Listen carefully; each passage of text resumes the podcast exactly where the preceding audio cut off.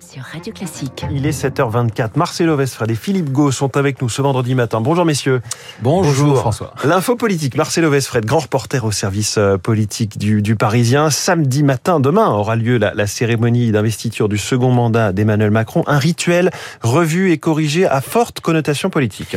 Oui, là, François, l'investiture, c'est le rituel le plus monarchique de la République. 21 coups de canon aux invalides, la revue des troupes dans le jardin de l'Élysée, la présentation du collier de grand maître de la Légion d'honneur et dans la salle des fêtes. L'orchestre de chambre de la garde républicaine, il jouera pour les spécialistes, hein, que Mmh. je sais nombreux sur cette antenne, un concerto pour hautbois d'Endel. Bah, attendez, vous, parlez d'un concerto pour Oboe de Handel, on est sur Radio Classique. C'est un peu l'inverse de l'application Shazam. On parle d'une d'un- d'une pièce musicale, on l'écoute.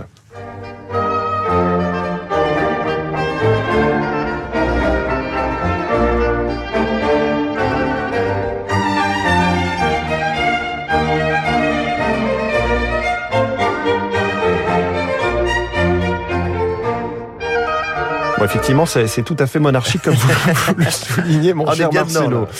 Donc euh, ce- voilà, ça ce sera pour l'orchestre de chambre de la garde républicaine. Et comme il s'agit d'une réélection, alors le, le format de la cérémonie, hein, tout le reste a été allégé. Pas de remontée des Champs-Élysées, pas de passage à l'hôtel de ville et pas évidemment de président sortant qu'on raccompagne jusqu'à sa voiture. Tout cela, la cérémonie durera une heure et demie, pas plus, mais cela n'empêchera pas le chef de l'État d'envoyer des messages politiques. Il prendra la parole après la proclamation des résultats pour expliquer le sens de son nouveau mandat.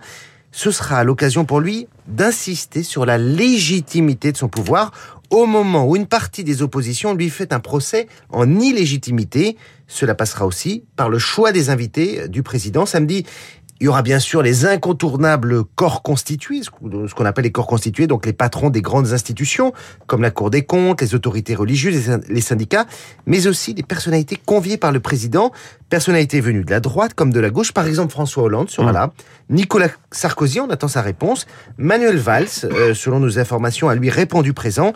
Des cartons d'invitation ont été envoyés aussi à Elisabeth Guigou, Jean-Pierre Chevènement, Jean-Pierre Raffarin, euh, Édouard Philippe et plein de maires, notamment euh, des maires de villes où Emmanuel Macron a organisé le, Hum. le grand débat comme bourg de péage. Alors l'enjeu est donc de mettre en scène hein, ce rassemblement. Oui, face à une gauche qui se cimente, Emmanuel Macron doit montrer qu'il unit et qu'il protège. D'ailleurs, il passera en revue l'équipage du navire Le Monge qui était basé à Brest.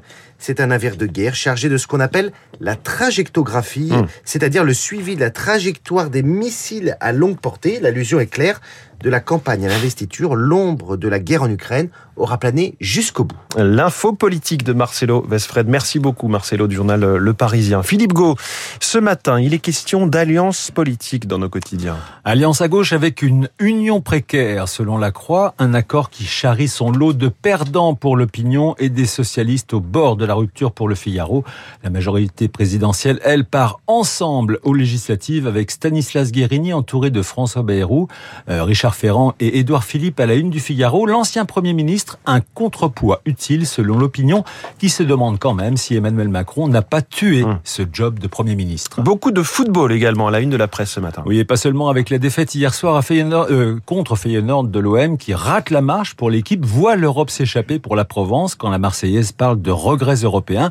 En revanche, pour Mbappé et le PSG, ça a l'air plutôt bien parti pour durer selon le Parisien aujourd'hui en France qui évoque un futur salaire annuel net de 50 millions d'euros pour son attaquant, une somme astronomique le jour où les échos publient un grand entretien avec Vincent Labrune, le président de la Ligue qui estime lui que le football français rentre dans un cercle vertueux. Merci Philippe Gau, vous êtes dans le mercato pour rester jusqu'à la revue de presse de Merci. 8h30 tout à l'heure avec Renaud Blanc. Bonjour Renaud. Bonjour mon cher François, j'aurais juste rappelé à Philippe que Marseille n'a pas perdu hier, c'est un 0-0 qui élimine le club, c'est sûr, mais ce n'est pas tout à fait une défaite. Voilà. Et tac, bon, bah, enfin, vous avez quand même perdu mon cher Renaud. Euh, la matinale, la matinale de Radio Classique. Moi je vais essayer de tenir jusqu'à 9h. Vos invités, votre invité ce matin. Le grand climatologue Jean Jouzel, Jean Jouzel pour parler réchauffement de la planète et planification écologique. Jean Jouzel qui, vous le savez, a été reçu cette semaine par Emmanuel Macron et qui souhaite que l'on passe, je le cite, des promesses au concret. Y croit-il encore? Peut-on vraiment inverser la tendance? La révolution écologique est-elle véritablement lancée?